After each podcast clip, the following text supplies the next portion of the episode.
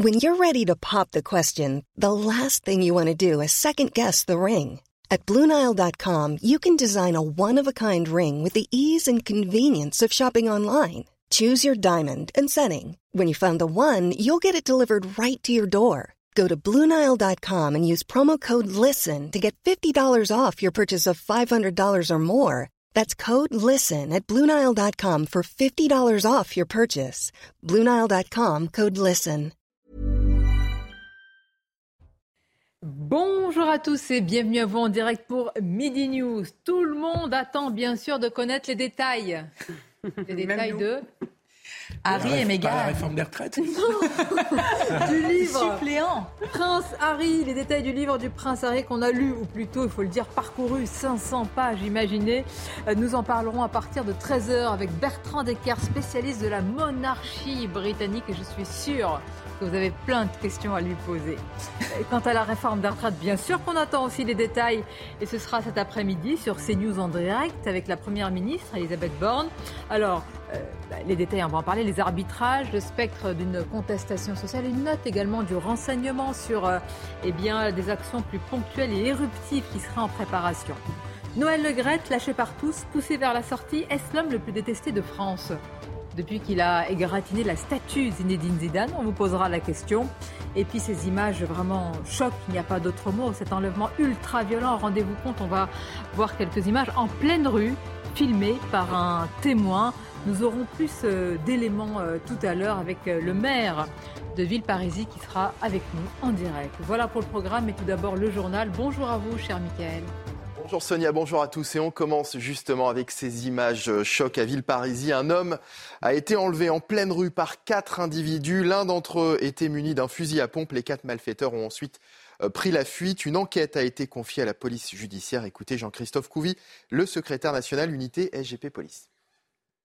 On a l'impression d'être dans une mauvaise série euh, sur les réseaux sociaux, vous savez, Netflix et compagnie, où on voit qu'il y a, bah, comme un cartel en fait. Ça y est, en plein jour, en fait, on enlève des personnes. Euh, c'est, je pense, alors je mettrai ma, paye euh, sur un trafic de drogue.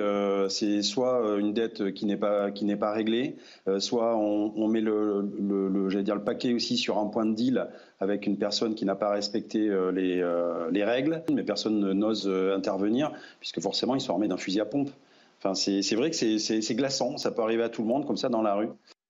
Le soulagement des habitants de la cité euh, des Campanules à Marseille. On vous parlait hier de ces euh, locataires qui occupent leur hall d'immeuble jour et nuit pour empêcher les dealers de s'y installer. Eh bien, dès aujourd'hui, des agents de sécurité vont être déployés dans le quartier 24 heures sur 24. Une annonce du bailleur social qui devrait permettre aux habitants, espérons-le, de dormir tranquille. Dans le reste de l'actualité, c'est le jour J pour la réforme des retraites. Présentation officielle par la Première ministre Elisabeth Borne à 17h30. Elle devrait notamment annoncer le report de l'âge légal de départ à 64 ans au lieu de 62 ans actuellement. Les oppositions et les syndicats euh, sont vent debout contre cette mesure. C'est le cas notamment du Rassemblement national. Écoutez son président Jordan Bardella. Il présentait ses vœux à la presse ce matin. Cette réforme des retraites, en repoussant l'âge de départ légal à 64 ans, est dans la droite ligne d'un gouvernement qui a choisi de faire peser ses efforts toujours sur les mêmes, à savoir les classes populaires et les classes moyennes, contraintes de travailler davantage. À travers cette réforme, Emmanuel Macron entend mener une véritable guerre sociale au peuple français, déjà fragilisé par les difficultés et les crises du moment. En plus d'être socialement injuste, cette réforme est bâtie sur un mensonge, celui d'un système de retraite menacé de faillite. Les urgences de l'hôpital de Pontoise au bord du précipice, direction personnel et syndicats vont se réunir tout à l'heure à 15h pour tenter de trouver une solution.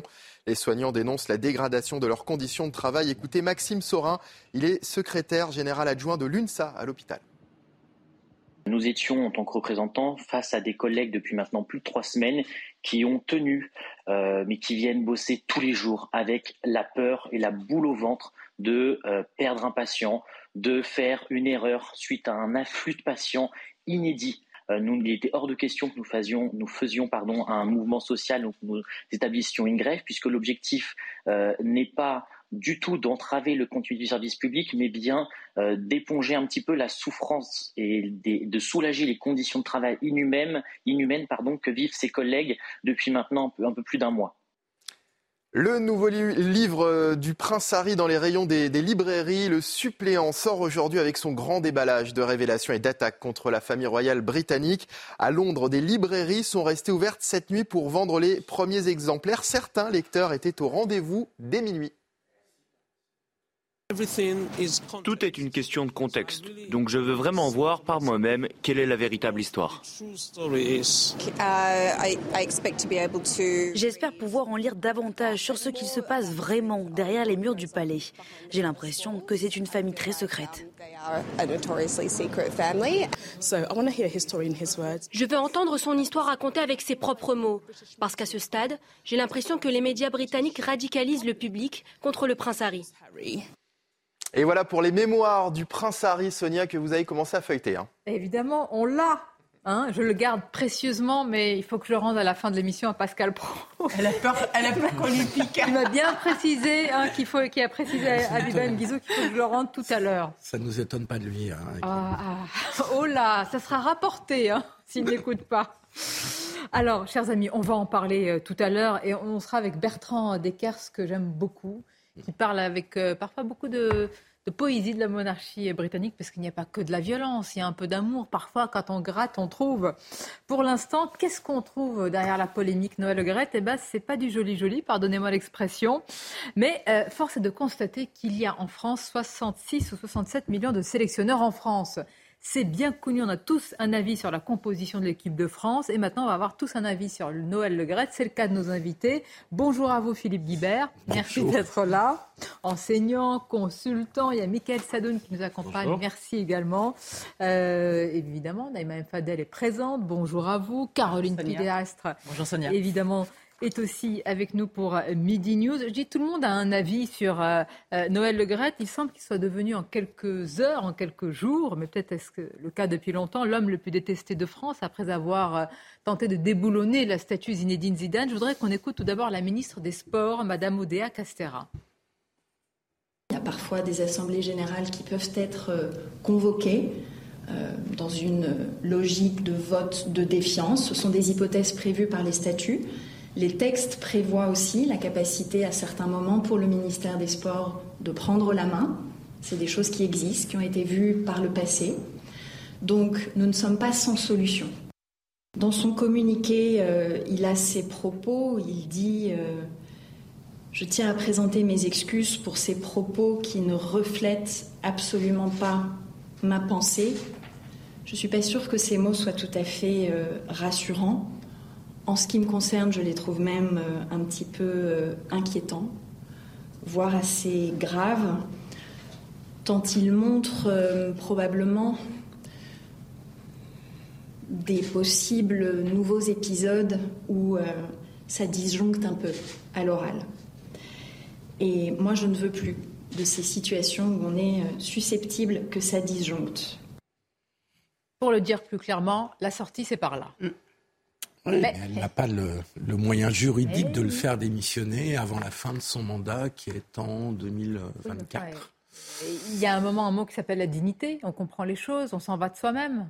Absolument. Hein, on, on, va parler de la réforme des retraites 65 ans. C'est un monsieur, on respecte hein, l'âge, évidemment, les aînés, c'est très important. 80, 81 ans, à un moment, on comprend et on se retire. Elle a quand même 81 ans. Oui. Sauf mais quand on est hors sol, euh, moi, je pense qu'on est intouchable, en fait. Non, mais je crois qu'il s'accrochera jusqu'au bout, euh, Noël Le ah oui. Euh, moi, je pense qu'il est ah qu'il vit à travers à cette. Quoi et à qui? Parce que là, il peut plus s'accrocher à personne. Non, mais euh, voyez la façon dont il a, voyez la façon dont il a renouvelé le contrat de Didier Deschamps. Parce qu'on en parle, on a beaucoup parlé de Zidane et de ses déclarations sur Zidane, à juste titre, parce que c'était extrêmement choquant. Mais pour le renouvellement de Deschamps, qui n'était pas une décision très contestée, enfin qui était assez consensuelle, il l'a fait dans le plus grand secret, y compris de ces instances euh, de la fédération qui n'ont à peine été informées, qui ont été mises devant le fait accompli. Et il a prolongé le contrat, non pas jusqu'en 2024, qui est la fin de son mandat, mais jusqu'en 2026. Donc il engage son successeur de toute façon. Et donc c'est une manière de faire qui montre que que ce président, bah, il a envie de rester en poste et que. Euh, ah ben ça, il a envie, évidemment. Le poste, il, a, il est confortable, il est agréable. Le, fauteuil, eh ben, ça, évidemment, il n'est pas si facilement déboulonnable. Mais quand même, là, euh, ça vient de partout. Les tirs viennent de partout. Écoutons euh, Franck Leboeuf et puis on va voir juste après la réaction de Laurent Blanc. Je sais très bien que Zizou ne veut pas répondre aux propos de M. Le Gret. Euh, voilà, c'est tout à son honneur. Ça montre que l'homme est au-dessus de ça. Hmm. Je pense qu'il sait exactement à quoi s'en tenir. Donc, hmm. comme, comme, nous tous, hein, je crois qu'on connaît tous le personnage. On s'attend à rien de, de, bien euh, de la part de cette personne par rapport à France 98. Il y a beaucoup de, sujets où il, est passé au-dessus, où il y a une forme dictatoriale de gérer les choses qui, me dérange un petit peu. Et donc, euh, voilà, je trouve qu'il a, il a fait son temps et il est temps, ouais, il est temps de rafraîchir un petit peu.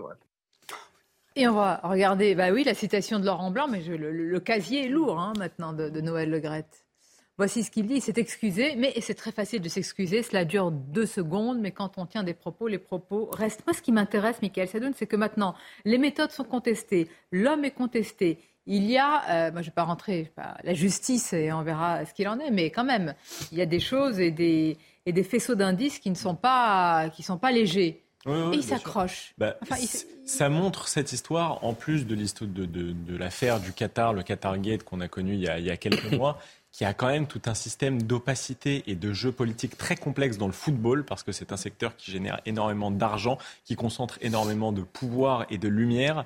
Et euh, en effet, parfois, il y a des personnages indéboulonnables. Je rappelle quand même que Noël Le Gret même, pas même quand tout le monde veut les faire partir.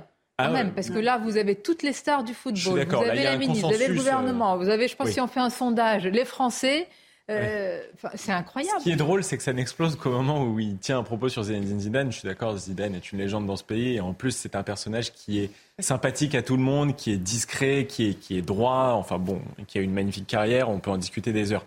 Euh, mais il n'en est pas son premier fait, la Noël Le Gret. C'est-à-dire qu'il a eu des accusations d'agression sexuelle, les affaires des textos, euh, des propos pas raciste, mais disons qui tolère un petit peu le racisme, je dirais. Euh, euh, des embrouilles avec des joueurs comme Kylian Mbappé qui ont déjà fait leurs preuves maintes et maintes fois sur le terrain. Je veux dire, au bout d'un moment, ce genre de personnage, on ne comprend pas pourquoi ils sont encore à ces postes-là. La raison, c'est aussi qu'il est un des seuls à se présenter à sa succession à chaque fois à la Fédération ah française de football.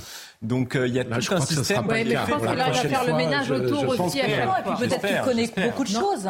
Ah. Il y a de la protection autour de lui. Sans doute, c'est de la politique, le foot, on sait tous. Évidemment que les propos de Noël Legret tenus hein, envers Zinedine Zidane sont malveillants, sont indécents, sont déplacés, c'est lamentable. Moi, j'aimerais être une petite souris et connaître pourquoi il les a tenus, parce que ça ressemble à de l'animosité en interne entre les deux hommes. C'est un fait établi. Mais ce qui me pose un problème, c'est que tous les politiques s'en mêlent et que c'est devenu une affaire d'État depuis que c'est ça. vous choque? Oui, ça me choque un peu.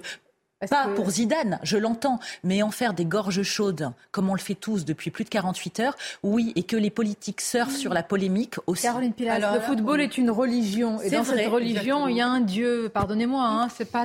Là, on parle des politiques. Oui, mais, c'est pas une affaire d'État, en euh, fait. bah, écoute, il faut voir. Euh, là, euh, vous parlez des politiques, mais il faut voir les, citoyens lambda que, que nous sommes. C'est-à-dire qu'on a été extrêmement choqués. En plus, c'est vrai que euh, Zinedine Zidane, c'est une icône. C'est moi quand je pense à Zinedine Zidane, je pense à 1998 où ah ben, on se disait c'est possible. Cette importance avec le visage cette unité cette France de unie indivisible euh, black blanc bleu une publicité une marche sur l'eau quand même exactement. et, c'est vrai qu'il représente aussi cette méritocratie c'est un modèle. Et effectivement c'est quelqu'un qui a qui a toujours été très droit. D'ailleurs il répond pas mais on sait tous on, on, ne blasphème pas en critiquant Zinedine Zidane. Mais c'est pas ça c'est la c'est même pas une critique oui mais pour le coup alors pour le coup Sonia à ce niveau-là. On est d'accord. Parce qu'il représente aussi la France, ce monsieur. Euh, donc il ne peut pas tenir ce propos-là. Euh, donc c'est tout simplement ça. Non, on ne tient pas des propos euh, de tels propos quand on est à ce niveau de responsabilité. Elle représente aussi la France. Est-ce pour autant qu'il faut la qualifier de vice-présidente? Mais quand même, hier, elle a répondu à une question éminemment politique et inflammable. Il s'agit de Brigitte Macron. Ah. Au 20... Ah, vous ne me voyez pas venir. Je voyais me regarder, vous savez. Je cherchais la vice-présidente de la fédération. Non, non, non, non, non, non, non, non. C'est un autre, c'est un autre terrain que je vous propose, le terrain des retraites. Je voudrais qu'on écoute euh, euh, Brigitte Macron, parce que évidemment, on est à la veille de la. Hier, c'était la veille de la présentation de la réforme tout à l'heure. On lui pose une question sur les retraites. Elle répond. Elle tente de rassurer ou elle rassure les jeunes. Écoutons-la. Alors, ce que me disent les plus jeunes, simplement un point de réflexion, c'est qu'ils me disent, nous, de toute façon, on n'aura pas de retraite. Donc moi, ce que j'ai envie de dire aux jeunes, tout est fait pour que vous ayez une retraite. C'est tout ce que je peux dire. Je dis ça, je dis rien. Je dis ça, je dis rien. En même temps, c'est l'essentiel. Hein. Si on arrive à garantir ça, c'est l'essentiel. Mais moi, j'ai envie de savoir comment. Mm. Est-ce que c'est par cette euh, réforme qu'on arrive à garantir pour les années après euh, en, même temps, c'est pas c'est pas très vrai ce qu'elle dit, hein, parce que même si on changeait pas la retraite, vous savez, dans les années 60, euh, quand on rentrait dans le monde du travail, on avait 18-19 ans. Euh, environ. Maintenant, aujourd'hui, un jeune qui rentre dans le monde du travail, je pense euh, qu'il rentre vers 22, euh, 23 ans. Donc même en faisant, même en, parce que vous parlez du, vous avez raison. En fait, on reste sur les annuités, Sonia. Avant qu'on parle de la réforme, moi je veux savoir. Elle s'exprime sur. Moi, je trouve que c'est l'un des sujets les plus importants parce que c'est vrai que les plus jeunes d'entre nous ont cette angoisse et elle dit, bah, je vous rassure, fermez le banc autre chose. Oui, mais c'était, je, je trouve, en voyant l'extrait et la question du, du journaliste, c'était difficile pour elle de, vrai. tout à fait se, dérober, parce qu'on aurait dit à ce moment-là. Alors, euh, donc c'était compliqué pour elle de ne rien dire. Elle a préféré aller sur un terrain consensuel, qui est euh, la retraite des jeunes, plutôt que de rentrer dans le détail de la réforme. Et je trouve qu'elle s'en est sortie comme elle pouvait. Euh, parce que là, elle, était un petit peu piégée, je trouve. Elle a, elle a, voulu aussi, quelque part, sensibiliser les jeunes. Oui. Sauf que c'est un leurre, parce qu'un jeune qui rentre à 23 ans, de toute façon, même avec 62 ans. Ah, vous, vous voulez aller bah, tout de suite sur la réforme des retraites pardon. fond. ça va venir. vous allez en manger matin, midi et soir pendant des semaines. Pendant des semaines. Moi, ce qui m'intéresse, bon. Alors, elle doit répondre à une question, mais elle s'engage quand même sur un terrain qui est inflammable, qui est sensible, qui est compliqué, et elle va sur l'un des points les plus euh, les plus touchy, vraiment. Elle, est elle est contrainte par la question. Moi, je trouve qu'elle s'en sort plutôt pas mal, surtout que franchement, elle délivre un message elle peut relativement... Dire, excusez-moi, je ne suis pas euh, habilitée, habilité, pas habilité, je peux vous répondre sur tout. mais raison, en l'occurrence, le message est tellement consensuel, si, ce n'est totalement plat, que franchement, c'est pas très grave de, répondre comme ça. Elle dit les Français sont toujours au rendez-vous des difficultés, etc. Alors moi, ce discours, franchement, j'en ai un petit peu marre de l'entendre, surtout quand on nous parle du Covid, comme s'il n'y avait pas eu de résistance au moment du Covid contre les mesures, en disant les Français ont été là, ils ont respecté les gestes barrières, ils ont mis le masque, ils, sont allés se faire vacciner trois fois sans aucune réticence. Bon, on ignore totalement ceux qui ont été euh, opposés à la politique du gouvernement. Mais elle est souvent de sortie hein, avec les ministres. Vous avez remarqué sur, sur l'éducation, donc là sur les retraites. C'est pour ça, on a mis vice-présidente. Mais oui, mais, Madame Macron est souvent la meilleure communicante de son mari, de toute manière. Précédemment, hein, elle a dit qu'il était adorable, que, c'était un bon mari. Pardonnez-moi, j'ai fait du teasing avant l'heure. Allez-y. Je trouve qu'il y a un côté impudique. Pardonnez-moi. Que Mme Macron soit amoureuse de son mari, l'encense, le valorise, ça me paraît logique. Mais on a l'impression, en fait, que c'est toujours dans un storytelling. Moi, c'est ça qui me dérange. Bernadette J'ai pas besoin de, pas de la même manière. Pas de la même manière. Il y avait un mandat. les rencontres du papotin à, euh, aux 20h de TF1, là, ça fait une, euh, Ça fait un lien direct avant la réforme des retraites. On peut se poser euh, la question en termes de corrélation de timing. Elle lançait l'opération piège jaune. Mais Caroline vient de dire quelque chose d'important. C'est une tradition depuis Bernadette Chirac, sauf erreur de oui, mais oui, mais Caroline vient de dire quelque chose d'important. Merci. Et, et, je te remercie de l'avoir rappelé. Des voilà, mais, mais Bernadette Chirac était élue. Et oui, c'était une vraie oui, politique. Mais elle, avait un mandat. Oui, mais, mesdames, quand elle venait présenter l'opération piège jaune, c'était en tant que Exactement, c'était une bonne idée d'ailleurs. En tant que conseillère générale de Corrèze, quand même. C'est celle qui était le plus impliquée de toutes les premières dames dans la politique, Bernadette. Voilà. Et d'ailleurs, c'était très bien que Brigitte Macron lui rende. Voilà. Je trouvais ça très bien. Et franchement, César ce qui appartient à César. bien sûr, si on devait comparer à ce qui lui a précédé, moi je trouve que Brigitte Macron remplit plutôt bien sa fonction dans une certaine discrétion une certaine humilité. Non mais vous êtes comme le prince Harry. C'est méchant. Vous êtes comme le prince Harry. Non, non, oui, beaucoup. Vous êtes comme le prince Harry. Je vous parle. Non, mais c'est vrai que... Il y a quelqu'un, il y a une voix qui vous parle. C'est vrai que les précédents. Un peu de euh, fiel. On va écouter. Alors voilà, on va écouter des, choses. Le fiel et on va écouter le miel. Brigitte Macron qui ah, parle d'Emmanuel Macron, l'amour. Bien sûr. Moi, ça fait 25 ans qu'Emmanuel et moi, nous sommes ensemble. Je ne l'ai pas trouvé changé en, 25 ans. Il s'adapte aux situations, mais fondamentalement, il reste euh, celui qu'il a toujours été. Euh, j'ai un mari qui est adorable avec sa femme. Donc, euh, si je, vis ce que je vis comme je le vis, c'est parce qu'il est comme ça. Donc, ce n'est pas une question d'admiration béate, c'est simplement lui rendre ce qu'il est. C'est un homme profondément honnête et profondément vrai. Ben, on a relevé juste avant, elle dit d'Emmanuel Macron qu'il n'a pas changé, tout n'a pas changé. Mais ce n'est pas forcément un compliment. Hein. Il est resté très jeune, c'est ça qu'elle veut dire. Bien, mais, mais, ça c'est embêtant, effectivement, pour revenir sur ça, euh, sur ça euh, Sonia. Excusez-moi, s'il n'a pas changé, quand même un peu embêtant en 25 ans. J'espère que. Bah, c'est-à-dire. Euh, non, je pense y a des valeurs et des principes. Eh ben, je sais pas. Hein. Moi, ce qui m'intéresse, c'est le message que vous envoyez, qu'ils envoient plutôt. C'est vrai qu'il y a une séquence entre les rencontres du ouais, que vous avez aimé ou pas. Le 20h de TF1, c'est vrai qu'il y a l'opération des PS jaunes qu'il faut saluer, mais il y a une une opération de communication, c'est pas, pas un gros mot de ça, qui arrive avant une réforme qui est extrêmement sensible, inflammable. Mais on est sorti de la séparation privée-publique depuis, euh, depuis en gros Nicolas Sarkozy. Ça a été euh, prolongé à son détriment et à, l'insu de son plein gré, comme on dit par François Hollande. Imaginons que François Mitterrand ait fait l'émission Les Rencontres du Papotin, qu'elle existait à son époque. Ah Imaginons de, quelqu'un de l'assistance des rencontres du papotin. On rappelle que ce sont des femmes, des hommes euh, de tous âges qui sont touchés par un handicap lié à, l'autisme et lui pose la question sur l'existence de sa fille euh, Mazarine. Moi, j'aurais aimé. Est-ce qu'il aurait répondu?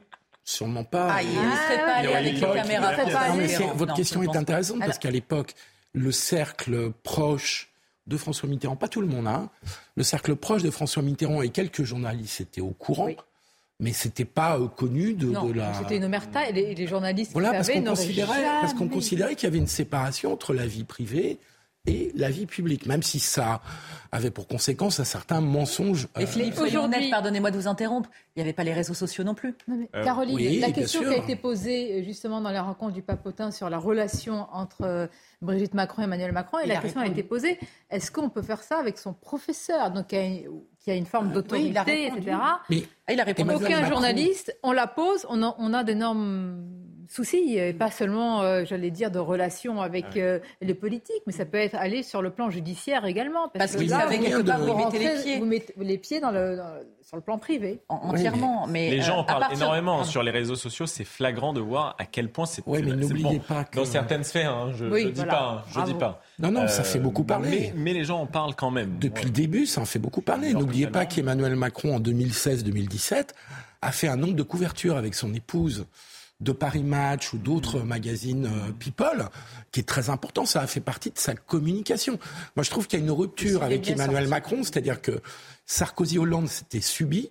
Le jour où Paris Match fait une photo ah, une, euh, avec Cécilia Sarkozy pour annoncer la rupture, c'est déjà une première rupture euh, très violente pour Nicolas. Est-ce que François Hollande a mis le pied sur l'accélérateur du scooter? Oui, disons que, disons qu'un magazine People a jugé euh, ah normal de violer la, vie, la vie privée d'une personne.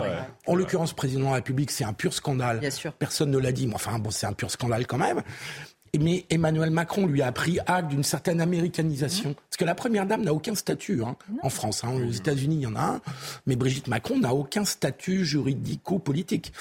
Et, et Sarkozy, c'était un peu différent parce que Cécilia jouait le rôle Vous avez raison. de conseillère. bon, moi, je pense que Brigitte Macron peut aussi jouer ce rôle. Faut voir, et puis la, médiatisation, mais personne La médiatisation de Carla Bruni a bien aidé aussi. En tous les cas, elle a cherché à rassurer les jeunes sur la réforme des retraites. Les réformes des retraites, on y est. Je vous le disais, matin, midi et soir. Dès cet après-midi, à partir de 17h30 précise, où les détails seront connus, les arbitrages seront donnés, le spectre de la contestation sociale qui plane, on va beaucoup en parler. Alors, on a choisi vraiment, vous allez le voir dans quelques instants, des, des angles particuliers qui vont vous intéresser pour en parler. Et puis, restez avec nous, parce que on l'a lu, on l'a parcouru.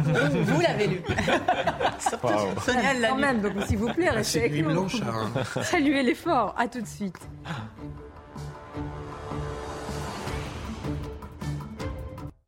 Merci d'être avec nous. La réforme des retraites, jour J. Mais vous allez voir comment on va en parler. Je pense que ça va vous intéresser. Et puis à partir de 13h, restez avec nous. Le suppléant Prince Harry, on l'a lu, parcouru. Pour vous, un prince euh, Harry qui ne, leur va, qui ne leur va pas forcément du bien à la famille royale. Et je crois que Audrey Berthaud a pour mission de récupérer le livre après. Vous voyez, c'est bien elle, a vraiment peur. Pour le compte de qui vous le récupérez? Oui, oui, je le récupère. Alors là, oh, oh il n'y a pas de négociation. On rigole pas. Pas de négociation. C'est sur les titres. C'est News Info, c'est parti. Et vous le disiez, Sonia, jour J pour la réforme des retraites. Le gouvernement va présenter cet après-midi ses choix pour l'avenir du système.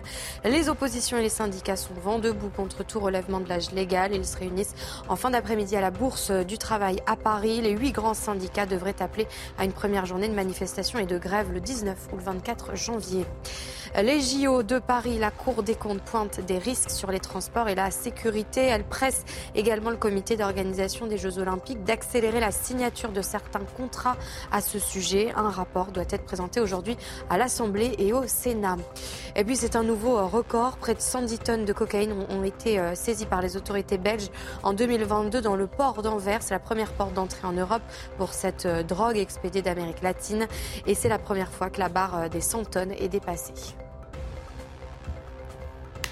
À tout à l'heure donc, cher Audrey, avec Philippe Guibert, Michael Sadoun, Caroline Pilas et Nama Fadel. On a que notre journaliste économique Éric de Ritmaten. Merci d'être là, Éric.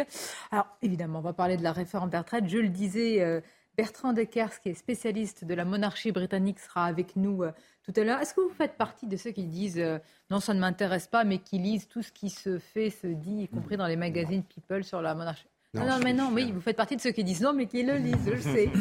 mais même pas. C'est le coiffeur au moins, Michael. Non. Dentiste Même pas. Quand je passe devant la télé comme ça. Éric de Ritmaten, alors là, euh, je sais que vous avez tout lu sur la réforme des retraites. Moi, j'ai une question avant qu'on rentre dans les détails, qu'on voit un excellent reportage de Michael Chailloux sur les métiers du bâtiment. À quoi elle sert cette réforme des retraites Est-ce qu'on a l'objectif principal de cette réforme des retraites? Oui, la, deux manières de la voir, cette réforme. Soit on augmente les cotisations, on baisse les pensions. On peut le faire, même la CFTC a dit, il suffit d'augmenter de quelques euros euh, côté patronal, côté salarié, et on s'en sortira. Sauf qu'on parle de, dizaines de milliards. Hein. Vous voyez, pour beaucoup de personnes qui nous regardent, des milliards, on n'arrête pas d'en parler, mais ça fait quand même beaucoup d'argent. Premièrement, donc on regarde, on augmente les cotisations, c'est ce qui a un peu été fait dans le passé, mais ça, euh, c'est vrai que Gabriel Attal comme Emmanuel Macron ont toujours dit non, pas question, on ne touchera pas aux pensions, on ne touchera pas aux cotisations. Et la deuxième manière de le voir, c'est de regarder l'Europe. Hein, je ne vais pas vous sortir tous les chiffres, vous les connaissez. Hein. Partout, c'est 65, 67 ans. Ah Il y a même euh, au Danemark, ils vont passer à 69 ans en 2035. Donc vous voyez, euh, la Belgique, ils vont passer à 66 ans en 2025. Il n'y a, a, que nous. Et moi, je pars du principe, alors je sais que je ne vais pas me faire aimer en disant ça, mais plus on travaillera, mieux on pourra entretenir ces régimes qui sont généreux, en fin de compte, au bout du compte. On a un système social qui est formidable ah en non, France. Vous n'allez pas vous faire aimer. Oui. Je ne vais pas me faire aimer, mais simplement, si vous voulez, c'est très bien. De par... Les gens ont peut-être envie de profiter des temps libres, de partir le plus tôt possible. Ça, je le comprends. C'est le problème des longues carrières, le problème des travaux pénibles. Vous allez en parler dans le bâtiment. Ça, oui. Mais bien entendu que Mme Borne va annoncer cet après-midi euh, beaucoup de mesures qui vont adoucir cette réforme. Donc ça va être le cas. Maintenant, travailler jusqu'à 64 ans, ça ne me paraît pas indécent si et seulement si les patrons aussi acceptent de ah. conserver les, salariés. Évidemment. Mais là aussi, vous avez, un autre, vous avez aussi un autre, une autre vision.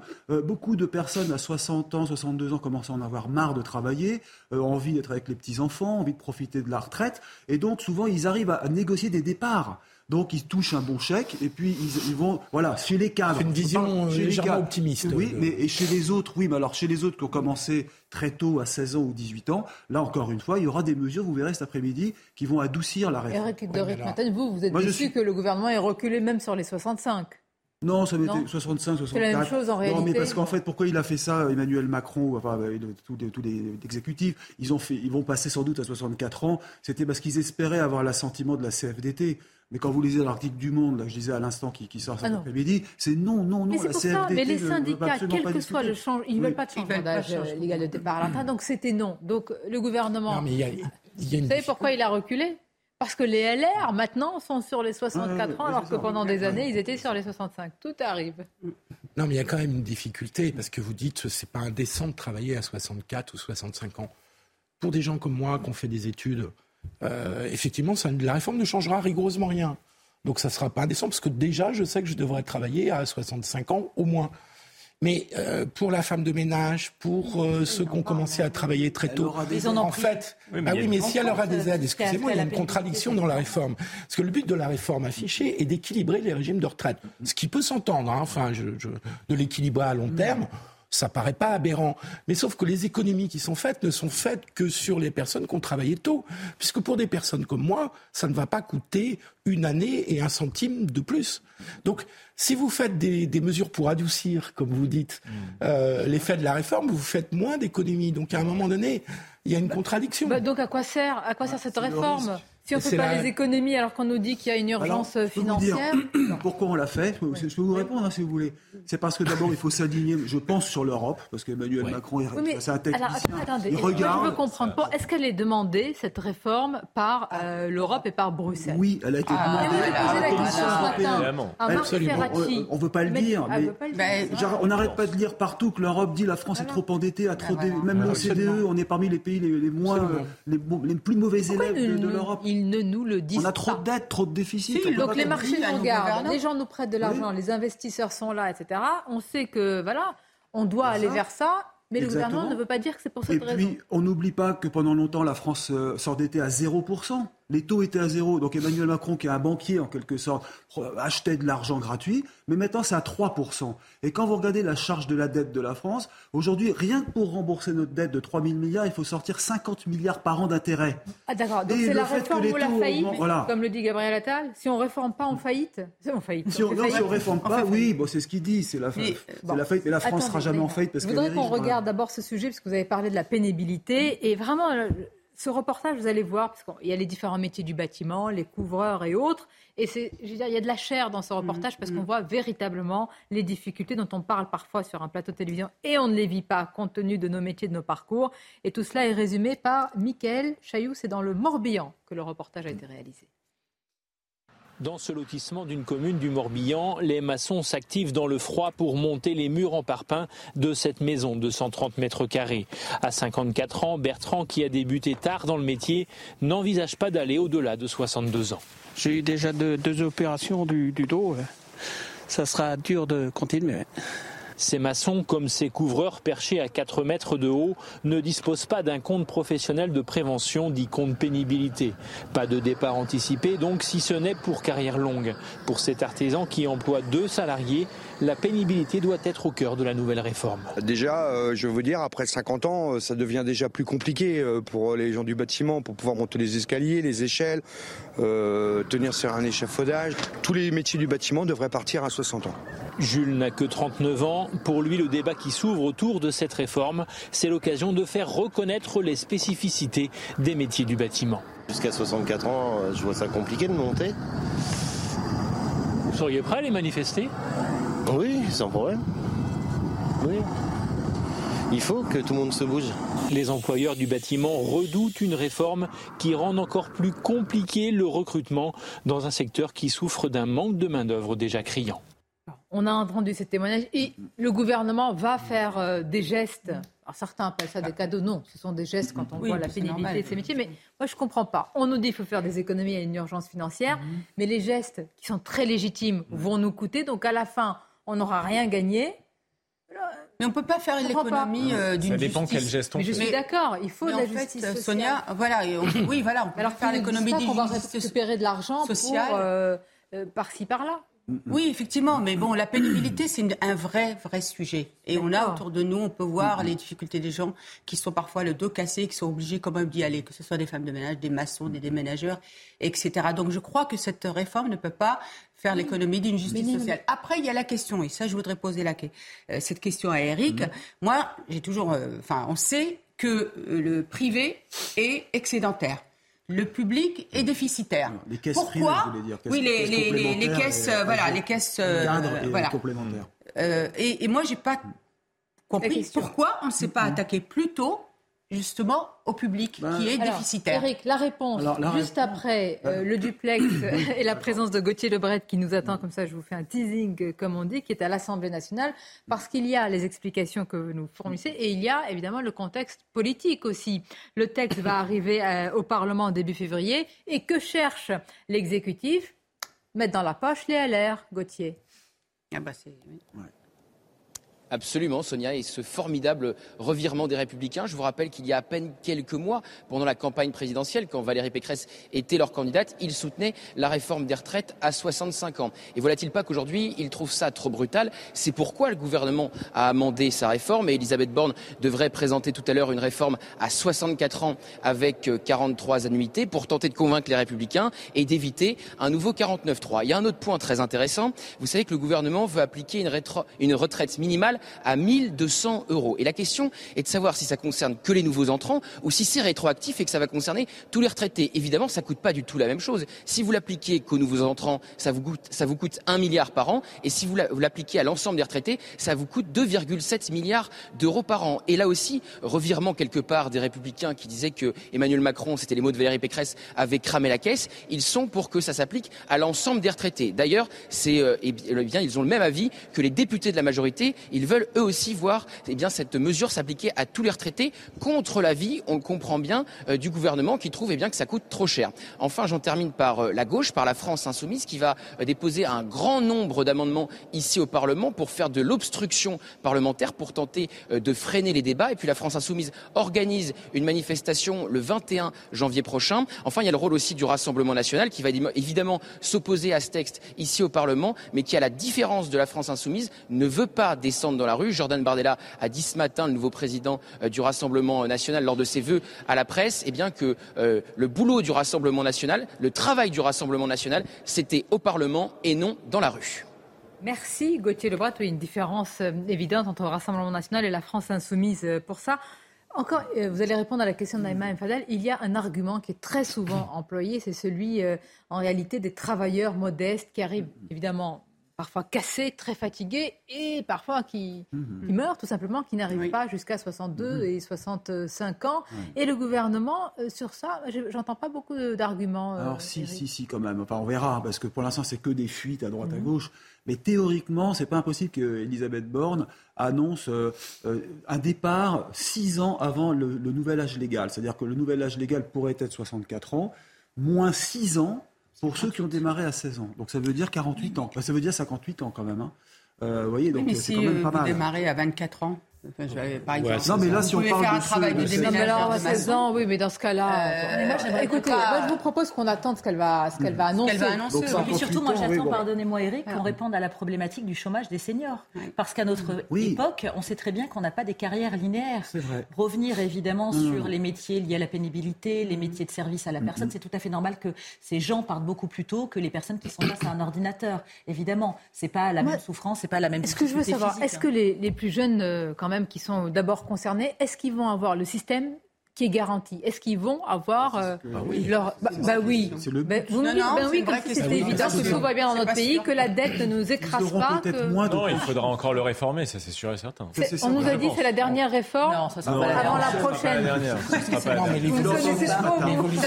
ça sera pas la dernière parce que tout tout simplement, euh, on voit bien que le gouvernement a un peu la main qui tremble. Non, mais surtout, quand même, il a fait des concessions. Depuis le début des euh, années 90, on n'arrête pas de réformer le système de retraite en permanence. C'est depuis le livre blanc de Michel Rocard en 91 sur le déficit du système des retraites. Donc maintenant, je suis d'accord, il faut que le gouvernement fasse des gestes, mais il ne faut pas qu'il les fasse dans tous les sens. Si c'est pour généraliser le compte pénibilité instauré par la réforme Touraine en 2014, pourquoi pas, c'est une bonne idée. Mais Faire une retraite, une retraite minimale à 1200 euros qui va nous coûter aussi cher, je ne sais pas si c'est une si bonne ah idée. Je bah, pense qu'en l'occurrence. Ça, en prend le chemin. Les, Donc, les pension minimale, 1200 euros pour tous, hein. bah, pas seulement pour les nouveaux retraités. Je pense qu'ils vont lâcher ça justement pour euh, voir le. si, s'ils ne le lâchent pas, ça sera dans le débat, dans le débat parlementaire. Hein. Mais pourtant, ce pas les retraités actuels qui vont manifester. Non, c'est euh, ça. Il y a un non-dit politique quand même, euh, électoral quand même lourd derrière cette ah réforme quand même, qui est qu'en gros les retraités votent pour bah Macron et les Républicains, ah, et que les actifs, notamment les plus populaires, votent pour le RN le Rassemblement national et pour la France insoumise.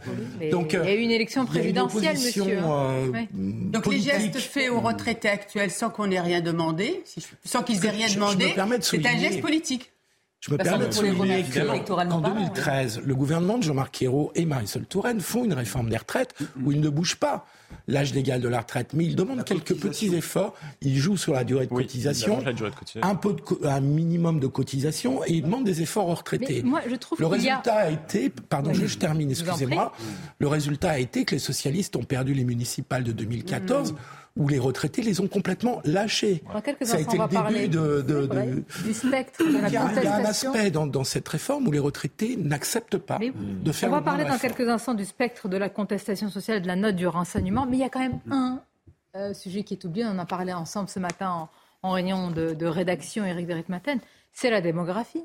Oui, c'est la natalité. On parler de la natalité. justement la, la raison ça, peut aider aussi. Bah c'est la raison aussi de pourquoi la caisse euh, d'assurance d'assurance vieillesse nationale d'assurance vieillesse est en déficit par rapport à la caisse cadre et complémentaire, c'est parce que là, plus ça va, plus il y a de, gens qui sont à la retraite et de moins en moins d'actifs. Et ça, c'est le si régime on a plus général. Et, euh, moins de retraités, ça irait mieux. Dans... Mais, mais... Et puis on a, euh, n'oublions pas que le sujet, il n'est pas abordé, la natalité, la démographie? Vrai. On aurait cru qu'il y aurait une politique terme, familiale. que la réponse à votre question, c'est qu'à court terme, compte tenu du fait que la démographie, ça joue à 20 ans. D'accord, mais comment dès maintenant La réponse à votre question, ça s'appelle l'immigration. Non, mais Philippe, on aurait. Ce qui renvoie à d'autres débats. Non, pas qui renvoie Donc c'est soit la natalité, soit l'immigration. Mais la natalité, c'est la en France, ça va jouer dans 20 ans, ça va pas jouer dans 5 ans. Donc c'est par l'immigration. Mais Philippe, la politique familiale. C'est très important ce qui vient d'être dit. Oui, mais justement, c'est pour ça que je m'interroge parce que c'était François Hollande qui avait mis fin à cette politique familiale. Qu'il a sabordé, hein, disons les Il a sabordé, et notamment à la politique de la natalité, et qui a supprimé ah, l'universalité des allocations familiales. ce qui fait que les classes moyennes sont, ah sont impactées.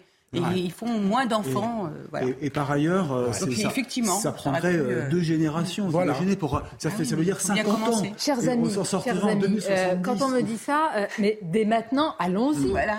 Ça va prendre enfants tout de suite. Non, non, non mais, mais la note du renseignement. Il y a aussi un, autre. Non, mais il n'y a pas de projection en fait, en dehors de 2027. Ou alors ils estiment que c'est par l'immigration, ça doit pas passer, et pas par les politiques de natalité. C'est possible. C'est un non-dit du débat. C'est possible. C'est possible. Vous êtes d'accord que c'est un non-dit Mais vous remarquez que la Commission européenne a aussi un avis sur le fait de faire venir des C'est ce qu'ils ont dit d'ailleurs. Hein, la Commission européenne, c'était dans ce sens-là. Mais ils ont une vision tout à fait cohérente. Ça vous intéresse ou pas la note du renseignement que j'essaie de vous vendre depuis tout à l'heure Oui, oui, bien sûr. Ça nous intéresse. On vous écoute. Alors qu'est-ce qu'elle dit cette note du renseignement du 6 janvier? Elle alerte sur ce qu'on sait déjà tous un long mouvement de contestation par les syndicats, mais aussi et surtout des actions ponctuelles, imprévisibles et éruptives. Bon, une fois qu'on a dit cela, que, moi, j'aimerais bien savoir qu'est-ce qu'un exécutif peut faire de ça. Parce que si on des actions imprévisibles, par définition, on ne peut pas savoir où ça va exploser vu les, le magma de contestation qu'on a entre l'inflation et le pouvoir d'achat. On n'est pas totalement surpris qu'à l'extrême gauche, il y ait des mouvements qu'on a déjà vus à l'œuvre. Euh, déjà sur la réforme travail sous le quinquennat Hollande, je parle des black box, je parle des antifas, je parle de ceux qu'on a vus, euh, je sais pas si vous vous souvenez, dans cette, euh, je sais plus dans quelle région c'était pour cette histoire de bassine d'eau avec des affrontements extrêmement violents. Oui, bah, les Black Blocs, c'est les militants écolos. On est bien d'accord. Donc ce sont eux qu'on risque de retrouver dans des défilés. Philippe, vous avez deux positions politiques, par exemple. Pas que, ça va être beaucoup plus large. Je pense. Le Rassemblement national, il dit que la bataille doit se jouer au Parlement. Et vous avez la France insoumise qui dit qu'il faut descendre dans la rue. Est-ce que ça veut dire que vous avez un parti, Rassemblement national, qui estime que la bataille est politique, et un autre qui se dit non, il faut bloquer le pays pour faire reculer le gouvernement? Bah En tout cas, en termes de rhétorique, oui. C'est le constat qu'on peut en tirer. Mais de toute manière, la France insoumise mm, mm. est quand même sur cette ligne depuis euh, le départ, mm. depuis...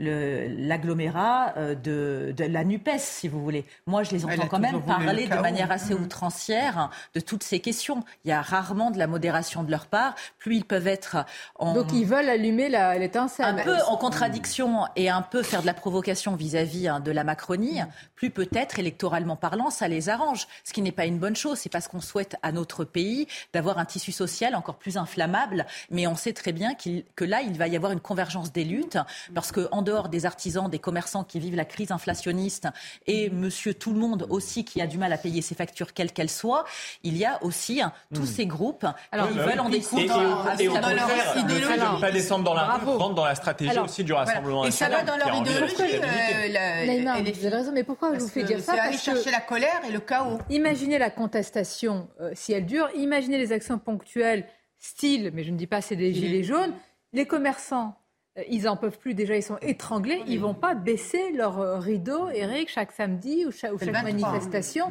Donc attention. Je pense qu'il va y avoir, des affrontements euh, très, très, violents. Et puis il y a beaucoup ah de, de, conflits qui ne seraient pas justifiés. Quand vous regardez la SNCF, la RATP, EDF, les gaziers, qui ont déjà des régimes à eux.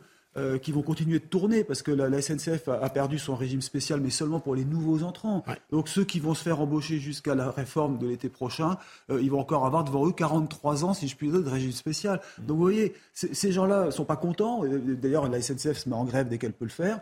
Euh, Air France, pourquoi pas à son tour. Vous voyez, et ça, ce sont ceux qui sont les moins concernés. Bah à la limite, c'est les professionnels de la grève. Ce sont, surtout les gens qui ont du mal, les modestes, qui pourraient. Mais ils ont, eux, est-ce qu'ils ont envie d'aller faire mm. grève, manifester dans la rue ils peuvent pas en plus de ça. Je, pense, je pense que la situation. On à la fin. On va continuer à en parler à la réforme des retraites. Je vous dis matin, midi et soir, vous allez en avoir. Ah, oui, oui, ça. Non, bon, il faut encore. Euh, Eric, si vous voulez, vous pouvez revenir tout à l'heure. Je ne sais pas si on, on, continuera à en reparler. Je parle d'Harry, mais bon. Harry, vous voulez parler d'Harry J'ai un avis sur la question. Ah, non, mais dites-nous, on arrête tout. On arrête la pub, on lance rien. Vous avez un avis sur Harry Ah oui, vraiment. Et je suis scandalisé. Restez avec nous, surtout ne bougez pas. Vous connaîtrez l'avis d'Harry de Red Matin, d'Eric de Red Matin. Ah, c'est bien. On aura aussi Bertrand Dekers qui connaît à peu près autant que vous la monarchie britannique. Nos invités. On vous parlera aussi, mais là, attention, reprenons notre sérieux ces images d'une violence incroyable. On a quelques informations. Un enlèvement en plein jour, filmé par un témoin. Et ce qui est terrible, c'est la personne, elle essaye de, une première fois d'échapper au fait qu'on va l'enfermer dans le coffre. Il moleste quatre individus, il lui tombe dessus, le moleste, etc. Bon, règlement de compte, affaire de drogue, on verra tout cela tout de suite. d'être avec nous. La suite de Midi News, notez-le à partir de 17h30. Vous aurez tous les détails, les arbitrages, les contours, les tenants, les aboutissants, tout, tout, tout sur la réforme des retraites. Et on en parlera aussi, mais on saura tout aussi dans quelques instants sur Harry. Harry, Meghan, Camilla, Charles III avec Bertrand Deckers. Bertrand Deckers, c'est le Belge qui est spécialiste de la monarchie britannique. Bonjour. c'est un peu succinct comme présentation. Oui, c'est un peu succinct, mais ça me va. Bon, je, le prends. Allez, juste après le journal qui est présenté par notre prince à nous, Michael Dorian, celui de l'information. Bonjour Sonia, bonjour à tous. Et oui, présentation officielle de la réforme des retraites aujourd'hui à 17h30 par la Première ministre Elisabeth Borne. Elle, elle doit notamment annoncer le report de l'âge légal de départ à 64 ans au lieu de 62 ans actuellement. Les oppositions et notamment la gauche sont vent debout contre cette mesure. Fabien Roussel était interrogé chez nos confrères de France 2 ce matin. Le ministre doit s'engager à ce qu'il n'y ait pas de 49-3 et à ce qu'il y ait un débat dans le pays. Hmm. Deux, nous voulons effectivement le temps du débat dans le pays. Mettons tout sur la table. Et nous, les forces de gauche et écologistes, je suis content euh, que nous euh, puissions faire euh, tribune ensemble, et ça commence ce, soir, ce mardi 17. Le mardi 17 prochain, c'est l'ensemble des forces de gauche et écologistes pour lancer cette grande campagne contre la réforme des retraites Macron et pour une autre réforme des retraites. Et nous mettrons sur la table d'autres solutions et les forces de gauche partagées sur un tout autre sujet, celui des énergies renouvelables. Les députés socialistes ont annoncé euh, qu'ils voteraient pour le projet de loi. Les écologistes ont choisi de leur côté l'abstention. LFI doit trancher entre abstention et vote contre. Et concernant les communistes, ils sont opposés au texte. La fin des ristournes dans les stations-service en ce début d'année et les prix à la pompe s'envolent à nouveau. D'après les chiffres officiels publiés ce matin, le gazole prend 13 centimes et le SP95E10 presque 20 centimes. Comment les automobilistes réagissent face à cette nouvelle hausse? On est allé leur poser la question dans une station-service d'ici les Moulineaux. C'est catastrophique, tout simplement. Voilà. Je ne sais pas où on va, mais on va à la cata. Non, j'ai pas de solution. Je suis obligé de me servir de ma voiture, donc je euh, j'ai pas le choix. Euh, j'ai une société euh, à la fin du mois, j'ai 300 400 euros de plus, mais la société elle encaisse pour l'instant. La ceinture, on se la sert tous les jours, malheureusement. C'est devenu super compliqué. On met moins de gasoil, quoi. C'est tout. On met moins d'essence et on continue à vivre de la manière dont on vit, quoi. On, la débrouille. Euh, plusieurs euh, véhicules incendiés à Pierre-Bénite le week-end dernier près de Lyon. Il s'agit de véhicules municipaux, dont deux voitures de police. Pendant plus de deux heures, 17 pompiers ont été euh, mobilisés pour éteindre les flammes. Une enquête a été ouverte pour déterminer l'origine des incendies. Mais selon le maire, ces dégradations sont l'œuvre de trafiquants de drogue. Écoutez. Ça fait trop longtemps que les élus locaux tirent la sonnette d'alarme en disant que le mal est profond. Euh, le mal, il, porte un nom, hein. c'est le trafic de stupéfiants qui pourrit le quotidien euh, de nos quartiers, de nos villes et, au-delà, et qu'à un moment, il faut que nous soyons tous ensemble pour combattre ce mal terrible. Et les communes seules ne pourront pas s'en sortir, et nous avons besoin d'une réponse extrêmement ferme de l'État. On vous en parlait euh, hier. Noël Legrette a provoqué la polémique en euh, tenant des propos euh, totalement déplacés hein, sur Zinedine Zidane. Kinson, vous êtes actuellement au siège de la Fédération française de football. Hasard du calendrier, le président de la fédération doit être auditionné aujourd'hui. Exactement, vous l'avez dit. Après euh, ces euh, déclarations qui ont fait polémique hein, sur euh, Zidane, le timing est clairement néfaste hein, pour Noël Legrette. Les taux se resserrent sur le président de la Fédération française de football.